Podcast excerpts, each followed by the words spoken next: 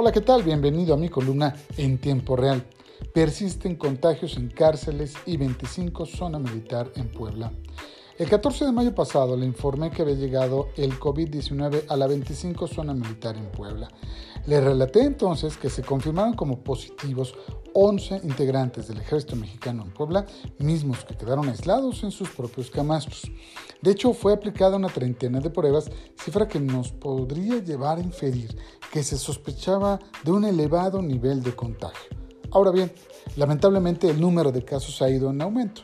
Este martes se confirmaron 28 positivos de un total de 32 pruebas aplicadas a integrantes del ejército mexicano destacamentados en Puebla. La Secretaría de Salud del Estado ha dado puntual seguimiento a estos y el resto de casos para conocer su evolución y tratar de frenar la propagación del virus. De hecho, este miércoles el gobernador Miguel Barbosa presentará su plan de renovación de actividades en Puebla, considerando todo, el nivel de propagación, la reactivación económica que urge al Estado, la capacidad física de atención en la salud pública y la conducta de los ciudadanos y autoridades para respetar y hacer respetar el aislamiento y todas las medidas.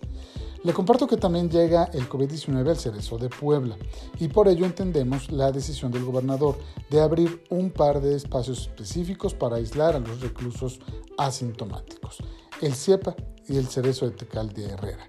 Puedo informarle que el sábado pasado se practicaron 30 pruebas a reclusos del Cerezo de San Miguel y resultaron positivos 29. Es por ello que las autoridades han tomado decisiones desde hace semanas de limitar las visitas de familiares a los centros de reclusión. Preocupan todos los casos, claro, pero llama la atención, por supuesto, la propagación del virus entre los reclusos debido a que uno supone que habrá poca disposición entre ellos a seguir las medidas preventivas. Y más aún preocupa el caso de las Fuerzas Armadas, dado su rol en la sociedad y por supuesto la posibilidad de extender los contagios entre sus familias y compañeros. Muchas gracias. Nos escuchamos mañana.